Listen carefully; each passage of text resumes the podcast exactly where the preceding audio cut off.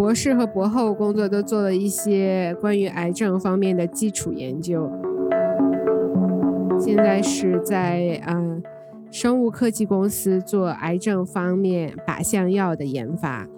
嗯，这个就是把以前基础研究的知识和理论做了一个转化的应用。嗯，希望有朝一日我们可以研发出新的靶向药，然后造福于癌症病人。这些新技术背后的经济力量和游说集团能力巨大，这就使得这些新技术，不管是生物技术、互联网技术、人工智能技术、什么纳米技术这些个，它就非常难以理解，更难加以控制。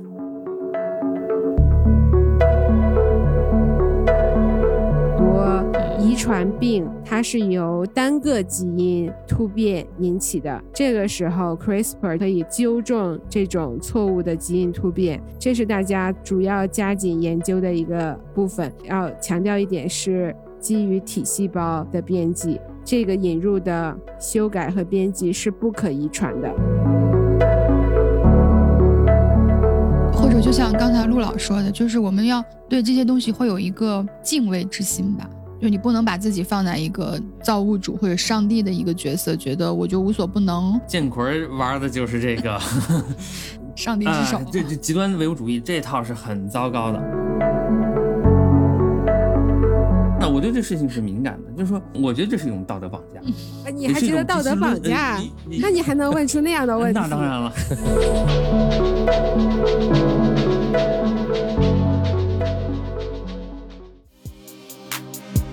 Ladies and gentlemen, all the empty people，给你最真诚的理解，给你最浪漫的问候。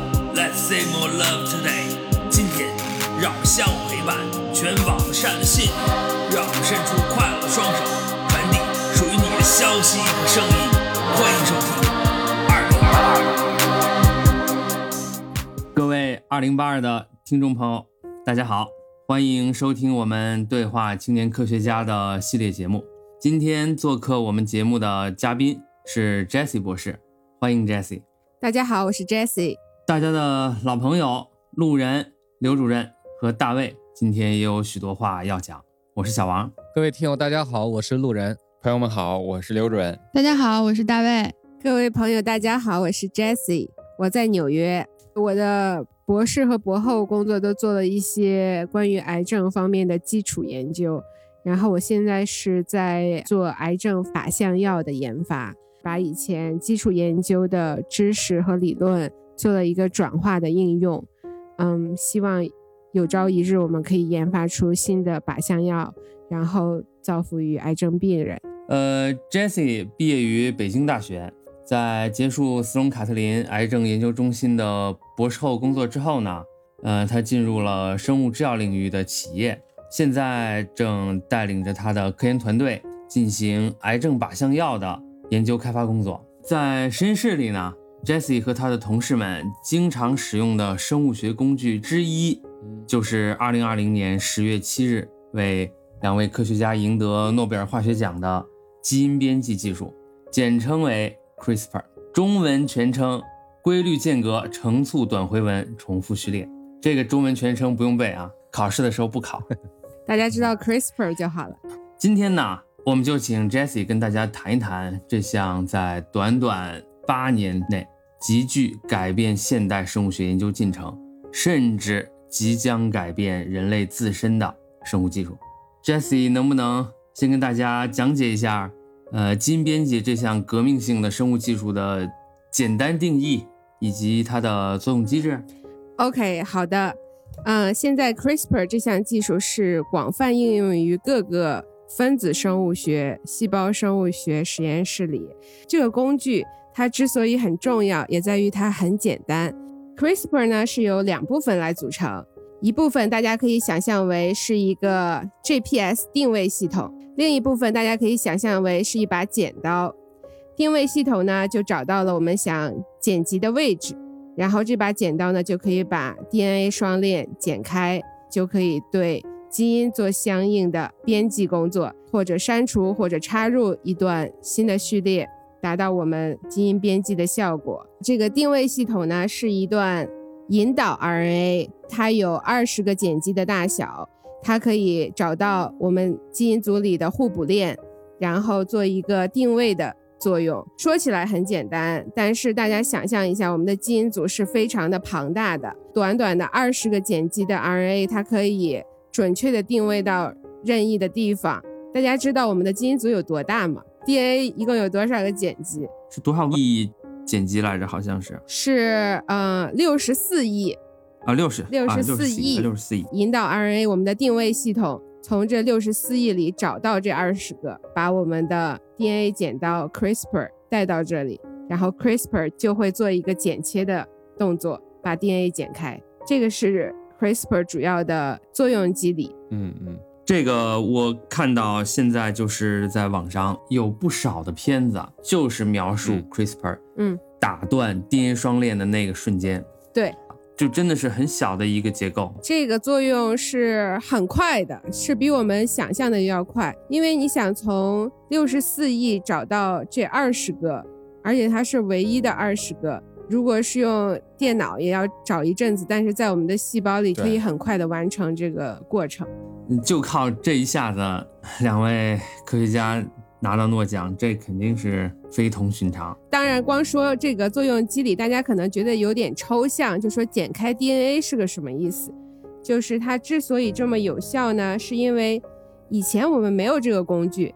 对我，我那会儿在实验室的时候，那是十十二三年前。嗯，我们呢也是就是在植物的这个基因组里面呢去标记有意义的基因。嗯，当时用的是就是微卫星那种标记法，那且费劲了。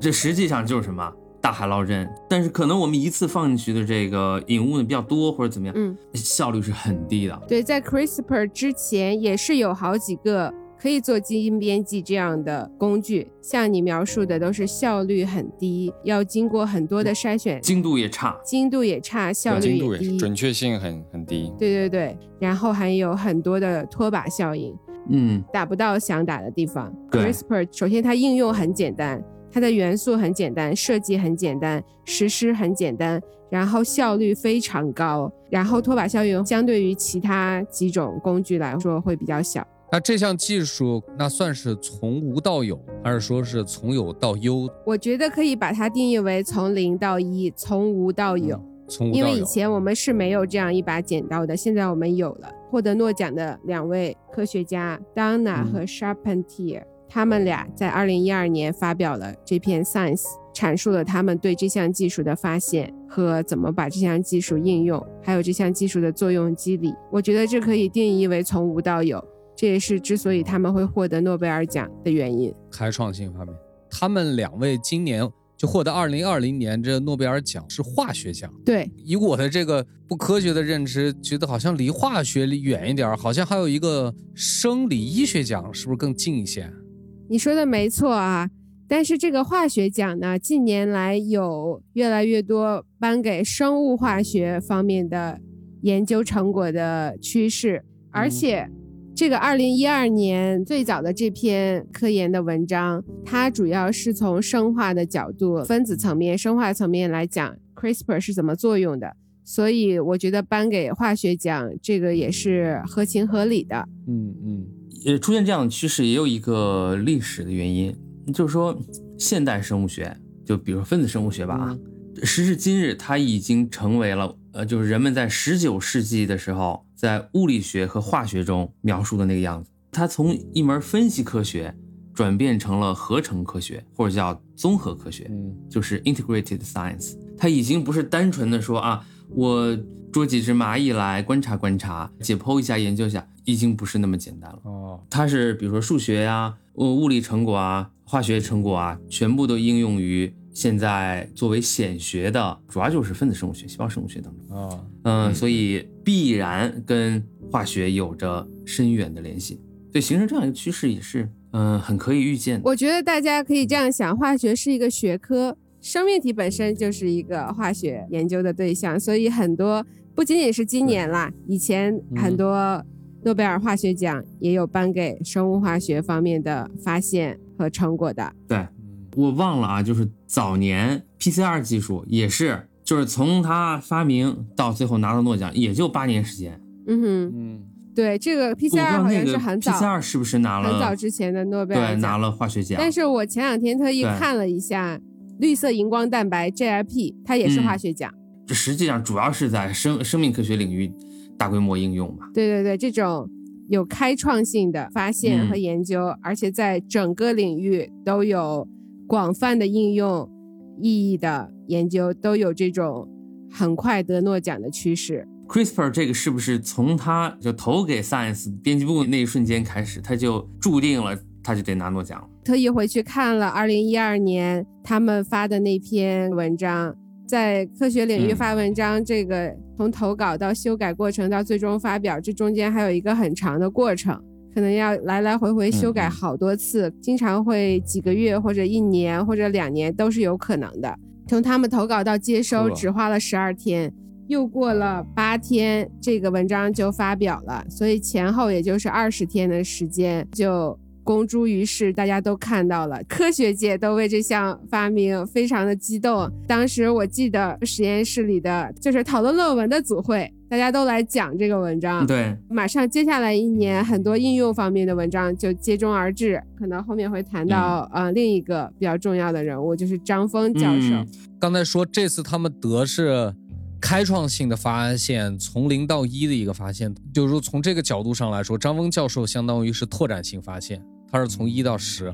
啊、在二零一二年，我们有了这个从零到一的发现，有了这个工具。张峰教授和其他的一些教授，他们在二零一三年陆续发表了一些文章，嗯，是首次把这个工具应用到了哺乳动物细胞里，不仅仅是在细菌里，我们发现了这个机理，可以把它应用到更高等生物的细胞里，做一些基因编辑的工作。张峰就做了这样一个拓展性的研究，他还有一个对整个科学研究非常嗯、呃慷慨的一个行为，就是他不管有什么发现，他都会无偿的共享给大家。嗯嗯嗯就是所有做研究的人都可以用他们实验室的工具和一些就是方法，支持这个领域在过去几年有飞速的发展。张峰的贡献是不言而喻的。今年诺奖是 CRISPR，哎，大家一看，哎呦，为什么是两个人，不是三个人？大家都对张峰有一点可惜吧，有点遗憾，觉得为什么张少帅错失了诺奖呢？就像路人刚才说的，是不是我们可以把它想成张峰做了一个从一到十的拓展性研究和推广？从一二年到一三年的时候，杜德纳和 s h a m a t i e r 他们两个人再加上张峰，实际上领域里面就觉得他们三个是极有希望拿诺奖，尤其是那两位女科学家应该是板上钉钉的。但是后来呢，就是说得没拿到，没拿到怎么办呢？以后还有机会，是不是？对，张峰他是他很年轻嘛现在非常的年轻，非常非常的又有才华，有创造性，而且他获得了非常多项的专利，而且他就像前面说的，他非常慷慨的就把这个专利分享给所有做科学研究的人，推动了整个领域的进展，而且。这个工具，我们说它是一个工具，它也是在不断完善、不断进步的一个过程中。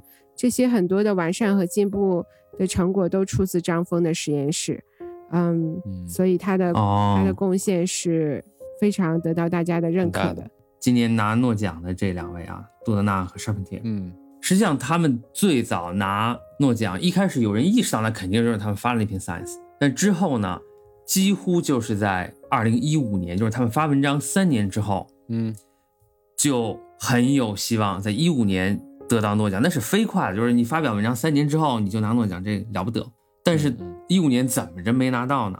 就是由于一个像科幻一般的事实，就是二零一五年四月十八号，一个科学家小组对已经失去生命体征的人类胚胎呢进行了一次实验，旨在修复或者改善嘛，就是用 CRISPR。这下好，那个研究成果 Science 和 Nature 全部都拒稿，嗯就直接导致大家对这件事情呢，就一下子就觉得紧张起来、警惕起来。也就是从一五年开始，嗯杜德纳他也越来越清醒地认识到了相关问题，开始说琢磨，那我们要不要全面的考虑一下这个事情？所以那年他们就没有拿到，一直拖到一八年，一八年没成，到了今年。对，一八年又出事儿了。之前看一个，就是也是看杜娜的一个访谈，就是他是描绘这样一个历程。他一开始也是说他是一个科学家，他专注在科研的领域，他实际上并不愿意过多的谈论这个伦理的问题，或者是这个安全的问题。他只是想把他的精力放在这个科学探索上面。嗯，但是后来他在某一个时刻，他意识到非常有必要吧，就是和公众去对话，去解释这个关于基因编辑这项技术的伦理问题。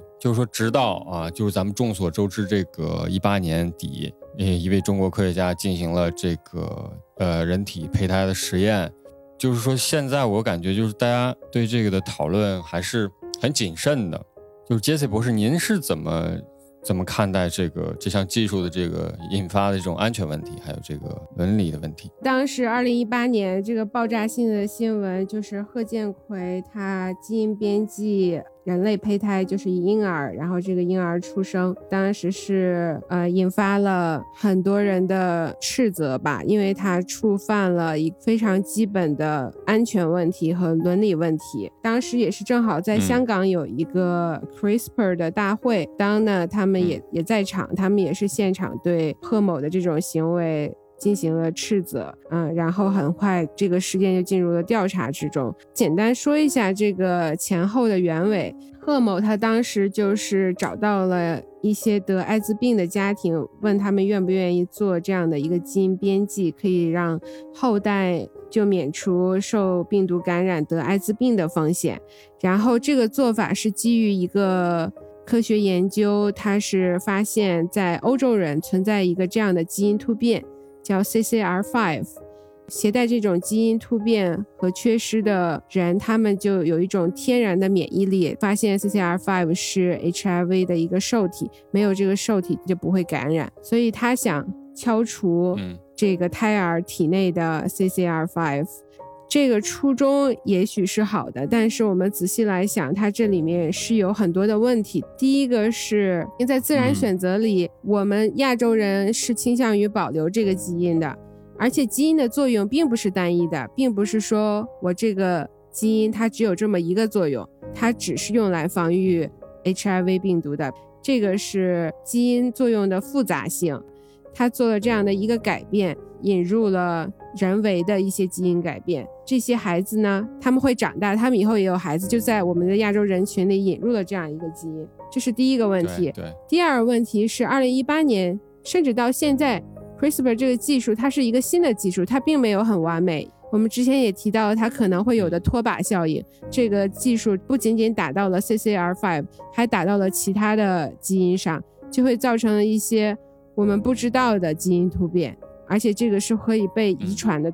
第三个问题呢，就是贺某他在做这个实验的时候，他也没有做到现有技术水平的比较高的程度。他的本意是敲除 CCR5 这个基因，但他最后做到两个小宝宝的身上的时候，造成了一个嵌合体的问题，就是 DNA 有两条链，他只敲除了其中的一条链。他用了最简单的一个操作，做的还不完美。他做的事情，每一个分子实验室都可以做，但是大家都不去触碰这一块，就是因为其中涉及的非常敏感的伦理方面的问题、安全方面的问题，嗯。还有就是他跟病患之间的沟通，这个信息是不对等的，病患并没有意识到这里的安全问题，他可能是利用了弱势群体人心中比较脆弱的部分。，Jesse 提到的就是一八年的那是在香港的那次基因编辑大会上呢，因为那个时候这个大新闻已经出来了，嗯记者呢就等着贺建奎上台，要对他进行提问啊。他基本他不是基本，他就是完全答非所问，只有一个问题，他还算是正面回答，是这样说的：就记者说这两个宝宝露露和娜娜，他以后的命运如何呢？嗯是吧？他们是这个人类至少是报道出来的头两位基因编辑婴儿，他们该如何看待自身？他人该如何看待他们呢？贺建奎在大会上信誓旦旦地说，他会用他的后半生保证这两个宝宝的健康成长。的结果是什么？结果是贺建奎自己现在深陷牢狱。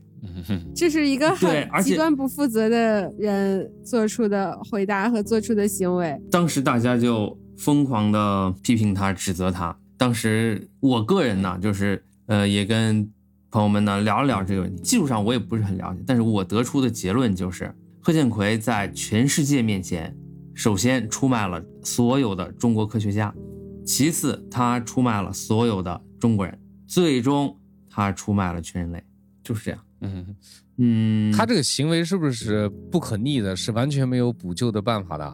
是完全不可逆的，因为它是在胚胎细胞里面动了这个基因，并不是像现在疾病方面的一些应用是在体细胞里改动基因。对，那是生殖细胞。对我还有一个问题，就是我还想回到这个 CRISPR 这个这项技术上来，关于安全和伦理，您觉得这项技术是否有一种会被滥用的一种情况出现？比如说，我们目前在做这种实验的时候，科学界啊，或者在这个研究的企业当中，除了一种我听说的，就说你们有一个伦理委员会对这种研究做一个评议，是否还有其他的形式对这种高风险的实验有有些制约呢，或者是其他的手段呢？这个凡是涉及应用到人身上的研究，都是要经过非常严谨、非常严格的审核才能通过的。而且这个一直是大家公认的，这个就是非常基本的一个道德问题。编辑人类胚胎、人类生殖细胞，这个一直都是科学家们不会涉足的禁区。据我所知啊，在英国、在美国，就是在欧洲呢，都有相关的极为严格的法律法规来审查、来限定、设置边界。同时呢，也是靠科学家的自觉。那贺建奎这个事情，就是说他钻了漏洞，钻了空子。但是呢，有一个好消息，这件事情报道是二零一八年的十一月底，在二零一九年的十月二十一号，生物安全法的草案就提交到了十三届全国人大常委会。这个草案拟定呢，要对生物技术的谬用或者滥用等行为作出处罚。这草案里面一共是八大类，其中有两条跟我们今天的讨论有关。第一个是说研究、开发、应用生物技术，这个草案是直接呃涉及这方面的内容。还有一个就是保障中国生物资源和人类遗传资源的安全。这草案是一九年的十月份呃提交上去的，也就是在今天是二十五号，一个礼拜前，《中华人民共和国主席令》第五十六号，很简单的两句话，但很重要。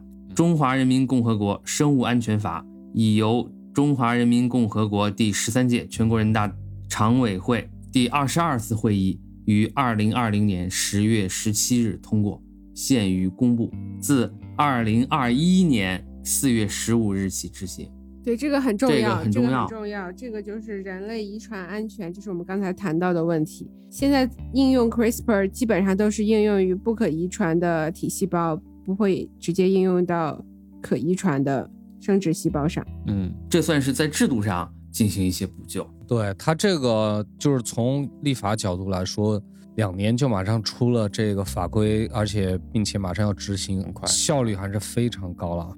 中华人民共和国生物安全法是和刑法相关联了。它是在草案里面去规定了，如果触犯了呃哪几条的第六十四条、什么七十一条，呃如何进行刑事量刑，而且是一个马上就会执行的执行法。这项伟大的技术，按 Jesse 的说法，就是它是还是简单易行的嘛，嗯很容易用，它又很强大，这就了不得，对？这个新的技术，必定要相应的新的立法要跟上，因为它就是以前没有的一项技术，大家都可以用，就一定要加以更严格的监管。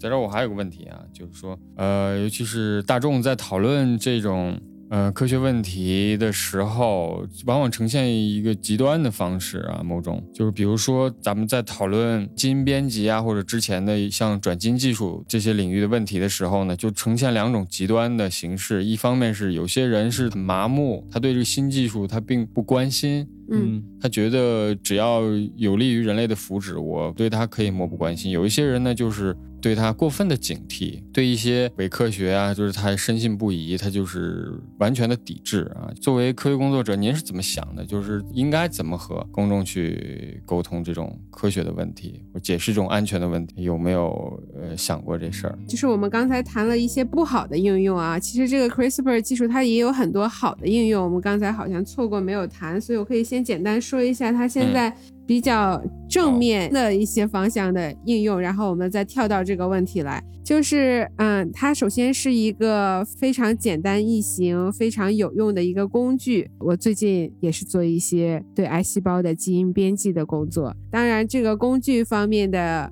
呃进步，这个我们总体认为是非常好的，因为。多一个工具肯定比没有这个工具要好。有很多基于 CRISPR 这项技术成立的公司，他们主要在做一些人类疾病方面的研究，就是很多遗传病，它是由单个基因突变引起的。这个时候，CRISPR 可以纠正这种错误的基因突变，这是大家主要加紧研究的一个部分。要强调一点是基于体细胞的编辑。这个引入的修改和编辑是不可遗传的。绕回到我们现在这个问题，大家要怎么理解？首先要接受，要去了解。就像我们刚开始用 iPhone 啊、笔记本电脑啊，就它是一个新的事物。啊，就知道它的存在，不要被一些伪科学的说法去引导。如果涉及到自己的生活和自己的健康、自己的安全，要做出准确的判断，不要形成一个信息不对等的一个情况。嗯，不，我想问问那个 Jessie 哈，就是你自己就接受科研训练到现在独立的从事科研工作，在整个这个科学训练和工作的截止目前的。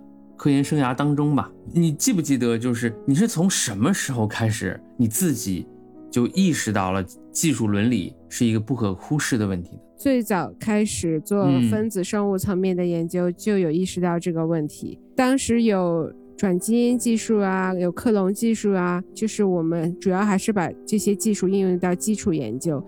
我的感受呢，就是纵观人类历史，以我浅薄的认识来看，我是比较悲观的，就是。还没有任何发明是有助于减缓或者阻止人类社会的这种阶级分化也好，呃，它的经济上的分裂也好，还没有这样的。我就特别担心的是说，像 CRISPR 这种既强大又简单易行的生物学工具，它会不会进一步造成我们整个社会的这种动荡？这个是我比较担心。当然，这是一个很开放的，嗯，这是一个很开放很大的问题。我简单的就是把我的观点这样一说，同时刚才刘主任问的这个问题，我想从另外一个角度问一问，就咱们可以探讨一番，就是说公众有没有能力准确了解这些新生的复杂技术，以及我们该以什么样的方式增进理解？反正我也不理解，是不是？我也嗷嗷待哺的样子。那我现在想一想，我有没有这个能力理解这些呢？我实际上我是没有的，我可以坦白的讲，我觉得你有哎。嗯，呃，我没有，我实我能做的是什么？作为公众的一员，关于这些问题的讨论，只能是从伦理道德的层面进行一番，嗯，这种隔靴搔痒式的提问。对，我想绝大多数人是跟我是一样的。这是一个大问题，就是你看啊，嗯，杜德纳他说，一五年开始，他意识到了这个问题，他也强烈的建议鼓励公众或者说社会上的各个群体参与到。相关问题的讨论当中，包括社会科学家啦、决策者啦，啊，甚至宗教领袖、政府官员，也包括我们普罗大众。嗯，然而我好像也没参与过啊，除了今天咱们坐这聊聊天，咱也没参与过，对不对？嗯，这这是一个问题。而且杜德纳的那个采访里面，他就提到，一五年的一月份，在一次基因编辑相关的大会上呢，大家很就在争吵嘛，七嘴八舌，就跟我们现在似的。忽然有一个人跳出来说，终有一天。我们会认为不对生殖细胞系进行基因编辑来缓解人类的痛苦，那才是不道德的。结果呢，杜德纳就说：“哎，这句话呢，改变了那次会议的走向。”我看到这个之后，我不确定是不是真的有人这么说过这种话。嗯，而且我能想象的是，在以后所有与基因编辑相关的讨论当中，类似的这种话会不断的出现。这种话听起来就是仿佛是在暗示，就是说，哦。我可怜的朋友，那些富人们已经集体补过钙了，你还等什么？赶快拨打虚拟屏幕下方的电话，是不是？前一百名幸运患者还可以免费进行大脑芯片移植手术，消除悲伤，保留喜悦，从此你将快乐健康到永远。嗯，这听起来是这么个味儿，这就让人担心。总结下来呢？这个新技术当然不仅限于 CRISPR，嗯，就它它它发展速度极快。这种技术它有两大特点，可以使其逃避或者说摆脱民众的监督。一个是这些新技术相关的科学理论和知识，它总是超出公众和政府人士极为有限的知识水平。对，第二点，这些新技术背后的经济力量和游说集团能力巨大，这就使得这些新技术，不管是生物技术、互联网技术、人工智能技术、什么纳米技术这些个，它就非常难以理解，更难加以控制。这是我们面临的一个总的局面。对，我觉得这个过程呢是不可逆的。很多科幻色彩啊，有点那个悲观的情调在里对面。，呃，我个人是很悲观的，对于这些事情啊我，不太同意你刚才的一个说法，就是说你对整体这些工具的发明啊，所有工具的发明都持一种悲观态度。我并不这样认为，我觉得更多的科学家可能是认为这个技术还是中立的啊。但作为我一个普通的一个民众来讲呢，我觉得很多工具的发明并不把我们带向一个特别悲剧的境地。我觉得很多简单工具的发明，大家现在强调的就是简单工具，实际上是在推动我们的这个进步。螺丝刀嘛你去理解它？对，螺丝刀啊，或者说你你发明一个自行车，自行车会毁灭你吗？我并不这样认为啊。所以那我就得说了啊，我比较同意这螺丝刀刘主任的。那是你看啊，比如说有一把小刀子是吧？一把小刀子，你可以呢给你心爱的人用这把小刀呢做一个木雕是吧？送给他表示你的心意，嗯，也可以用这把小刀越狱啊是吧？脱狱是吧？解救你自己，也可以去杀人，当然也可以宰杀动物是吧？来充饥都可以。对我愿意强调它的这个阴暗面。就是历史的车轮滚滚啊，我觉得它这是不可逆的，它就往那个方向发展了。我赞同小王刚才说的，阶级这个分化可能会越来越明显，越来越大，但是我觉得社会可能不会更加动荡。为什么呢？就是因为这各种技术的出现，让整个社会结构稳定的方式越来越多了。就像富人们，他可能将来用了这种基因技术，不管是延长寿命也好，是消除疾病也好，哎，他们都集体补过钙了。你你是没有感知的。很多的这种科幻小说里面，其实描绘过这种场景，给你了宽敞的房子啊，让你有吃的，你觉得你生活很美好啊。最可怕的是，你意识不到问题在哪里。你觉得我每天打开电视有几百档娱乐节目给我看，嗯，有汉堡，有沃尔玛的小饼吃着，我没发现有什么好的问题这个这个底层就是我。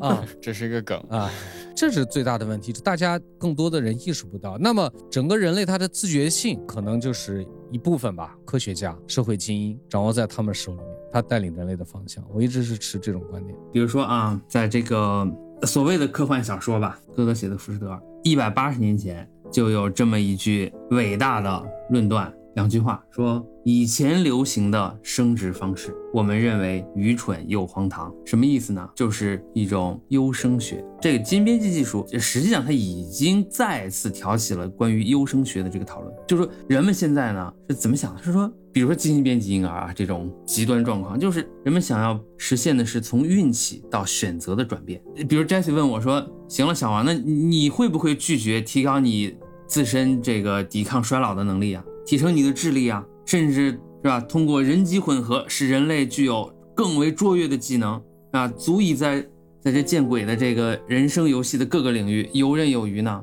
我可能说，那赶紧给我来一发，是不是？这个事情很难讲，只能是说咱们就是各抒己见了。对，我觉得这方面的讨论都是很开放的讨论，都是大问题。我觉得科学界还是对这技术欢欣鼓舞的，大家都很振奋。以前需要花一年两年做的事情，现在可能一个月就做到了。然后上升到社会学和伦理学，我觉得这个问题方方面面都可以讨论很多。嗯我还是想再多说两句啊，就我们啊，秉承的是什么？秉承的是辩证唯物主义。嗯但是对人类生殖细胞进行编辑这种行为，它依赖的可不是辩证唯物主义，它依赖的是什么呢？是极端唯物主义。就说，它简单的用这种还原论的这套办法，这就是把系统的各个要素加以辨认和分离嘛，嗯是吧？基因注释啊等等的，我知道这是干什么的了。好，我这时候就可以什么，按照我自己的意愿重新组合。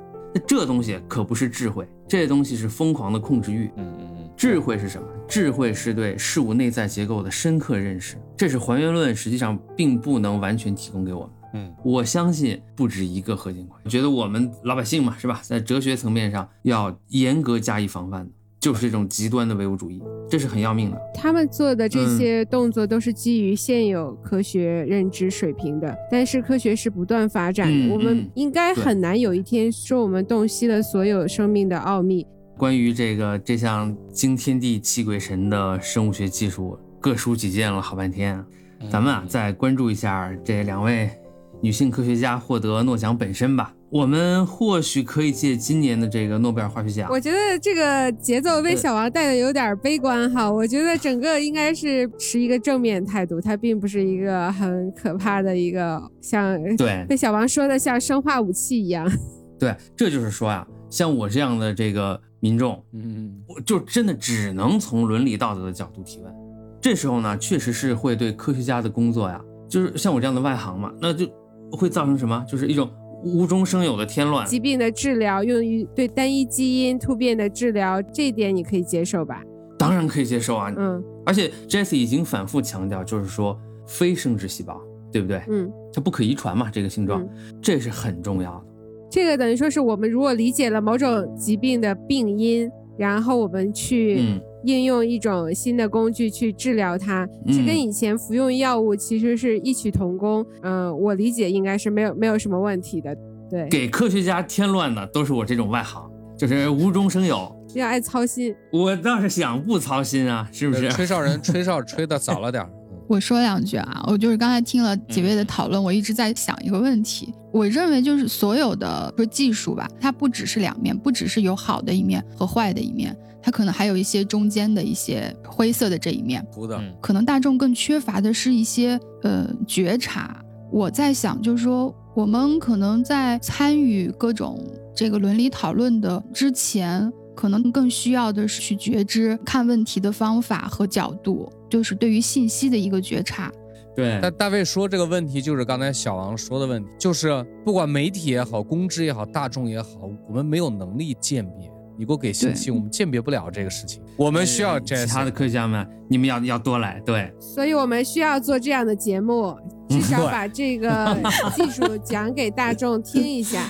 咱们这个广告是不科是硬了点儿？学发展也没有进步到像小王说的那那那个他所担心的那些事情啊、就是还没有到，但是可能会嗯呃在未来能达到你说的那种水平。嗯，迟早会达到，这个。我们还没有。完全了解每个基因的作用，嗯，然后 CRISPR 给我们提供的这个工具去了解，然后再用 CRISPR 去改变的话，这个还有点早。但是小王高瞻远瞩，他比较爱操心未来的事情，这个我们也是非常提倡的。嗯 我这我小结一下吧，就是说，呃，小王刚才说的这种，就是我们要要警惕啊，因为从历史的经验来看，比如说他提到的优生学，优生学一开始出现的时候，整个西方的这个科学界或医学界，当然当时发展水平很低，对这个东西还是持积极的态度的，而且进行了大量的不道德的人体的实验，优生学的这种筛选，但一直到纳粹采用这种技术之后，大家才对这事儿开始产生反思，就是发现这个东西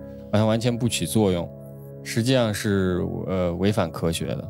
就人们对这个科学的认知，对某某个学说是是有一个过程，但是呢，如果当时有一个吹哨人就提出说这个优生学是不科学的，是不道德的，不应该采用这样的方式进行研究，那这个事情也许会好一些。呃，小王他是说提出某种警惕，我们对这种新的技术有这样一种警惕是好的。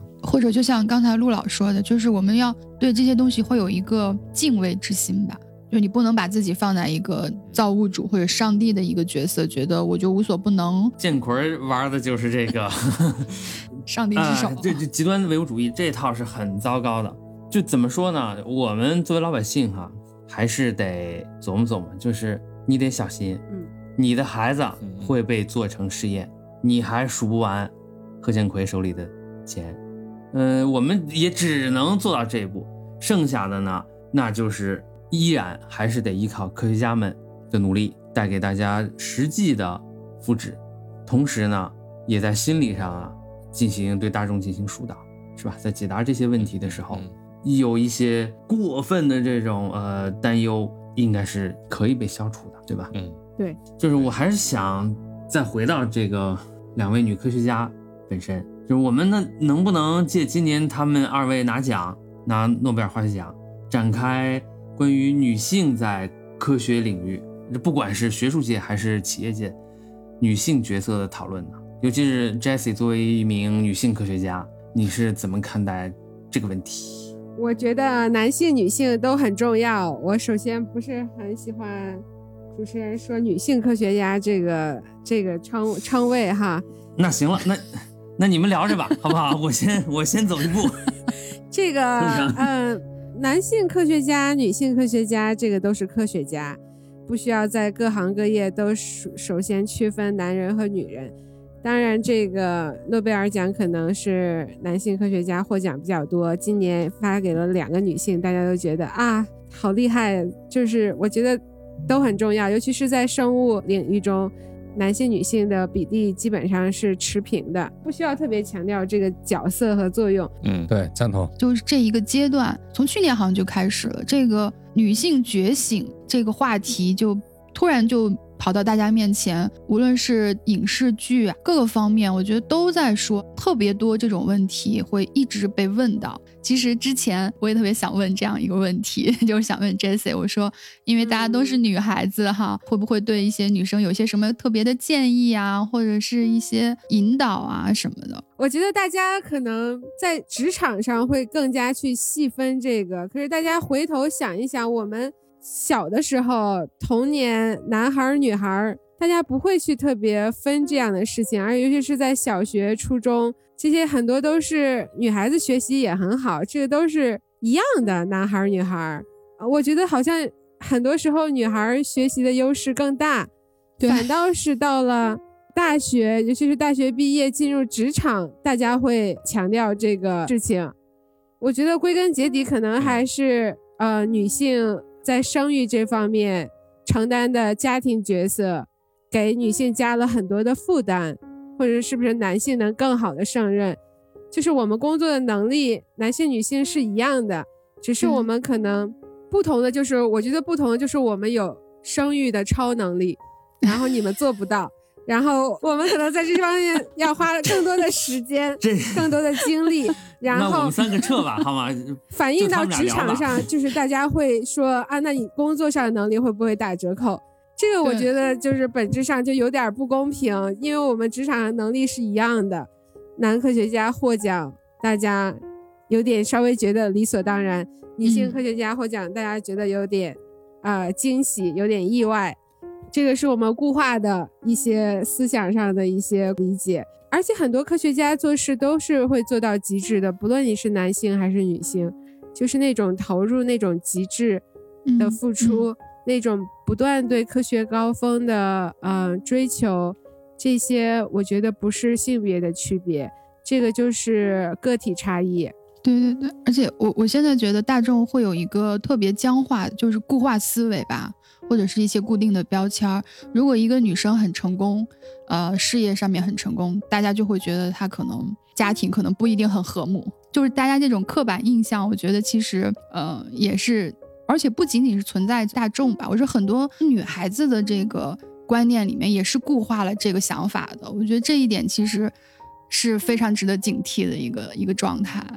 从小我们我们接受的教育是说是一种社会主义教育，我们强调的是男女都一样。其实我们并没有在小时候并没有特别多的呃女性的意识或者是男性的男权的意识。这些年社会发生变化，文化发生变化，才有这样的一种思潮。而尤其是最近几年，西方主要是西方说这个呃女性主义的这个，从影视作品或者是从这个写的书啊这些文学作品上能看出来啊。大家对这个讨论也比较多，所以也也是这些年很很热的一个话题，大家都愿意讨论。嗯嗯，就是我看那个 就是一个通俗的杂志，对诺奖得主也是做了个采访，就是说也问这样一个问题，就是关于女性的问题，就是说他说问这个 Dodner，你是不是一个？女性主义者，嗯，他说我是，他说他曾经以为他不是，就是他以前在做科研的一开始，他认为说这个都差不多，这个我只要专注我的科研，这个男性、女性这个角色好像不是很重要。但是他现在越来越意识到，说他认为他是一个女性主义者，而且他提出了一个观点。那个记者也问了同样的问题，就是你对女孩子有什么建议吗？他就是说，女孩子在挑选自己的伴侣的时候要谨慎，要很认真才可以。就是你一定要呃找到能支持你科研工作的伴侣。我也不太理解，但是他提出这么一个嗯嗯建议吧。啊，嗯我就不能问 Jessie 了，说对于今天还在校园学习的女孩子们的这个职业规划方面，您有什么建议是吧？我就不能这么问了，对不对？这个我觉得就是这个很难给出建议，因为我觉得我不可能区分男男孩儿女孩儿，我只能说大家遵循自己的兴趣、自己生活的现状的需求。对，然后我想展开一下刘主任刚才提到的，呃，选择合适的伴侣，这个真的很重嗯要。嗯可能大家不会体会到，嗯，科学家工作和生活的状态。像当娜她提出这样的建议，如果是在科学界的人听，我就觉得是非常合理、很有共鸣的，因为科学家的生活其实是非常的投入，就嗯实验室、办公室和家这样的一种简单的生活模式，经常形容工作很辛苦，会有一种九九六的模式。但是科学家的工作可能就是全身心的，就是所有的时间都在想这个科学问题，就不仅仅是九九六，可能就是零零七，嗯，对，他的生活就是这样，就渗入到他的生活了。而且科学家的工作，你要有自己的实验室，拿到教职，这个是非常繁琐的一个工作，有很多角色。你要领导一个实验室，你既要作为导师去辅导你的博士研究生、博士后，你又要申请科研资金，你又要管理实验室的事务，同时你要还要把握这个实验室的研究方向。这事无巨细，这加起来就是相当于你一个人要撑起一个小型的企业，而且你要不断的去跟世界上其他的科学家去交流，各种学术会议，让自己的科研成果为大家所认识。整个的这些工作加起来就需要花费很多的时间。像 Donna 的伴侣和他建议选择自己的伴侣，一定要选择理解和支持自己这种生活方式的，是没有下班的状态的。所以，像当娜她自己的伴侣也是一位科学家，这是在科学界很很常见的，互相理解、互相支持，也是非常有共鸣的一种嗯，做法。听那个 Jessie 刚才说啊，就大概能理解。Jessie 在博士后工作结束以后呢，没有进入高校谋求教职，而是进入企业，是吧？嗯，那你你当时具体的这个有没有就是做出这种选择的标准呢？我当时是有两方面都有考量，我可以讲讲我自身的经历。如果听众里有从事科学研究、想做一些职业发展选择的同学有建议的话，那我就非常的高兴了。我当时是有很好的文章的发表，也有自己独立的科研经费，所以我是可以选择去学界创立自己的实验室，去找一个教职的工作。我当时主要是把握了一个大环境、大方向，然后还有自身的生活方面的一些考量。嗯，首先现在的科研环境没有十年、二十年前那么优渥，就是整个科研基金属于一个缩减的状态。尤其是在啊、美国，在国内属于一个更好的一个环境。如果是自己去开实验室的话，并不容易，是一个很辛苦、全身心投入的工作。就是回到当娜那个建议，我的伴侣并不是科学家，所以我当时觉得，如果我全身心投入这项工作，可能对我的家庭牺牲有一点大。然后业界的状况，生物技术公司和制药企业现在属于百花齐放的一个状态，投资环境各方面都比较好，科研转化为医药成果这个过程也是非常的令人激动。我一直从事基础研究，然后我非常希望我做癌症研究的成果能转化为病人真实的治疗方案和一个药物，这点对我来说是非常的振奋。而且我非常想投身进去去学习这整个过程，所以我当时正好有这样的机会，我就加入了生物技术公司去从事靶向药的研发。而且在公司里做科研和在学术界做科研，一个重要的区别就是在公司里做科研反倒是更加纯粹，我就是整天都在做科研。如果我是作为一个年轻的助理教授开开展我的实验室，可能我精力要分散在方方面面。但是我现在就是所有的时间都在做科研，也比较符合我自己的兴趣爱好和职业发展的一些期望吧。因为我本身的性格没有非要说我一定要成为一个伟大的有名的科学家，我真的就是很热爱科研这项工作，而且业界我更。期待有一天能能向大家来讲述我是怎么研发这个药物的。我觉得这个对我来说有更强大的内在的驱动力。然后从个人生活角度呢，就是业界嗯有更好的工作和家庭的平衡。因为我自己本身从大学本科到读博士、做博士后前后也是经历了十多年，都是在做科研，有过这样十多年的经历。这个时候我就整体来考量，我觉得去业界会是一个嗯更幸福的选择吧。当然，大家在做选择的时候，一定要要问自己自己的梦想是什么，自己理想的生活状态是什么。这个时候，我觉得做一个考量是比较理性的。刚才呃，Jesse 说呃，反复强调的呢，就是这个问题，人生选择问题。我们也是这样呃提问的。当我们在做人生选择的时候，排在前面的选择。是是否要成为一个好人，是否要成为一个独立的人？至于和性别相关的社会角色的选择，可能还是靠后。呃，根据 Jessie 的经验和建议，就是性别差异并不是实现生活目标的首要条件，对吧？不仅如此啊，更不能用性别差异来解决或者替代其他问题。呃，确实，就是有的人的生活哲学，他的生活哲学的基础就是男女之别。并且他也通过实践这样的生活哲学呢，获得了理想的生活。但是我观察的就是，嗯，这样的人，他并没有就此停留在性别差异的问题上，而是穿过这个问题，继续正面应对其他的问题。这个是很重要的，它不是我们判断解决人生问题的首要的出发点。怎么说呢？就是在工作和生活中，性别特征的凸显，是我们许多行为。产生的许多结果之一，性别特征的凸显，它本身不是目的，那更不应该是嗯我们工作和生活的终结。就是性别差异是肯定存在的，但是这个性别差异不能成为不平等的一个呃原因。对，咱们很多时候是两个不能混为一谈，一个是这个生物性别和你的社会性别，所以有时候更多的讨论的是一个社会的文化的施加给性别的不同。对。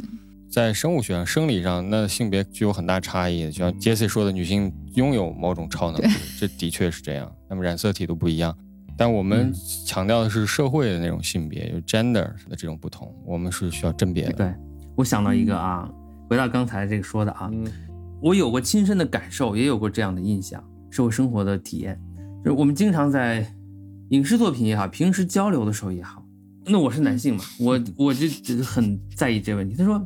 你是不是男人？是，或者说是类似这种，是男人就要坚强啊，就要如何如何。这话听着就特别扭啊！你也觉得别扭？什么呢？对，我也觉得别扭。这是对男性的刻板印象。你是经常被这么训吗？就说，呃，没有。那我对这事情是敏感的，就是说，我觉得这是一种道德绑架。啊，你还觉得道德绑架？那你还能问出那样的问题？那当然了。哎，那那我就问。那怎么办？那我就问了，是不是？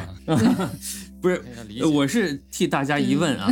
就是在我看来呢，这是一种极其庸俗的论调。现在看来，就是说，你要总是用性别差异来看待和解释问题的话，那可能确实妨碍问题的解决，对吧？不过这个地方就表现出什么呢？就是，那我是男性，我只在乎我自己这种受到的各种挑战；女性呢，那我我就双重标准了。对，我觉得刚才大卫说的特别好，我们正视这种差异，但是也不用这么敏感。感觉这种区分啊，就一点都不现代哈。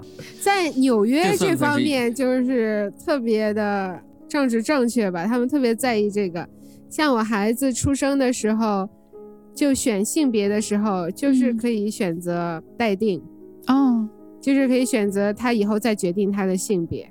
呃，Jesse 说到这个，就是呃现现在啊，这种政治正确啊，每个国家都有属于它本国的政治正确。这种政治正确也好，这种政治观念也好，确实对我们的生活、工作有很大的影响。嗯，哈佛大学的荣誉教授，也是被誉为人类历史上最后一位博物学家的爱德华·威尔逊，就是 E.O. Wilson，早年呢说过这么一句话，他说：“政治意识形态会毒害心灵，也会毒害科学。”我不了解他是在什么样的语境之下说这个话的，但是即使摆脱语境，想想他这句话还是很有见地。嗯特别感谢 Jesse 来我们二零八二做客，嗯，这样的对话是大有裨益的。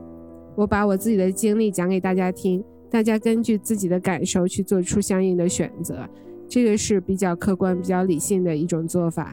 Jesse 得常来呃跟大家聊天儿。对这些问题，我觉得都可以展开，不管是科学研究的那些事儿，还是呃职业选择的那些事儿，都是可以讨论的话题。Jesse 的许多观点，嗯、一定会引起很多朋友们的共鸣的，也会带来有益的启发。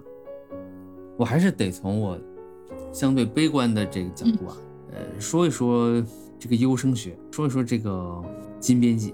这中间有一个比较有挑战性的问题，就是说，如果我们把胚胎当做一个人，一个充分有效的人来看待，那么显然这类实验，那就必然要是被视为极不道德的用人进行的实验。这中间的问题就是，是不是要把胚胎看作人，甭管这个胚胎是有活性的还是没有活性。法律界一直有这个说法，法学家对这就有讨论，怎么界定他是一个人啊？这就是受精说、嗯，胚胎说、出生说，还有独立呼吸说，就各个国家都不太一样。嗯嗯，所以说就是我们是否要把胚胎看作人？你从事胚胎的基因编辑操作，那么胚胎的伦理地位是什么样的呢？这个是有严格界定的，尤其是在基因编辑嗯工具出现之前，其实大家，嗯、在干细胞领域是有从事人类胚胎干细胞的研究的，是有严格的管制的，应该是只有嗯。几个。呃，细胞系是可以在这种研究中使用的，而且这种细胞系是源自 IVF 体外受精中遗弃的胚胎细胞，可能回应刚才提到的出生学，就是它不会成为呃用于生育的胚胎，它是被遗弃的，而且每个细胞系都会通过严格的审查，真正被批准的应该只有几个细胞系可以用于使用。我们就说是在这个问题上要做出明确的判断，出发点是什么呢？就是说这些实验会造成或者利用大量胚胎的死亡。那如果胚胎被定义为人，它享有人的全部权利，首当其冲那就是生生存权和不受侵犯权嘛，对吧？不过像 Jesse 和呃路人刚才的从呃法律界、从呃科研界的这种解释呢，应该是比较好的回答了这个问题。那还是积极的，是吧？就说呃，总而言之呢，对人的繁殖进行技术干预，他似乎就总感觉是不是要采取这种不道德的方式？也就是说，通过人体试验才能获得必不可少的技能。有人说，仅凭这一点，这就是反道德。那我们用的胚胎，少量的少数几个细胞系，它是经过严格的筛选和界定的，那还好。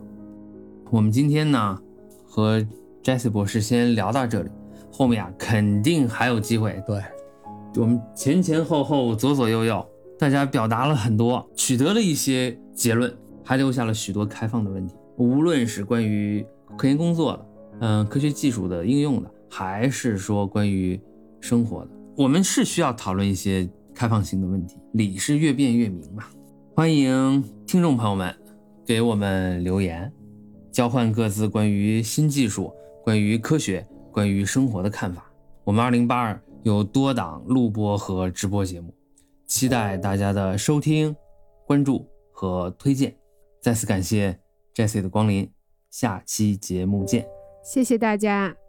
好，各位听友，我们下期见。感谢大家的收听。再见，朋友们。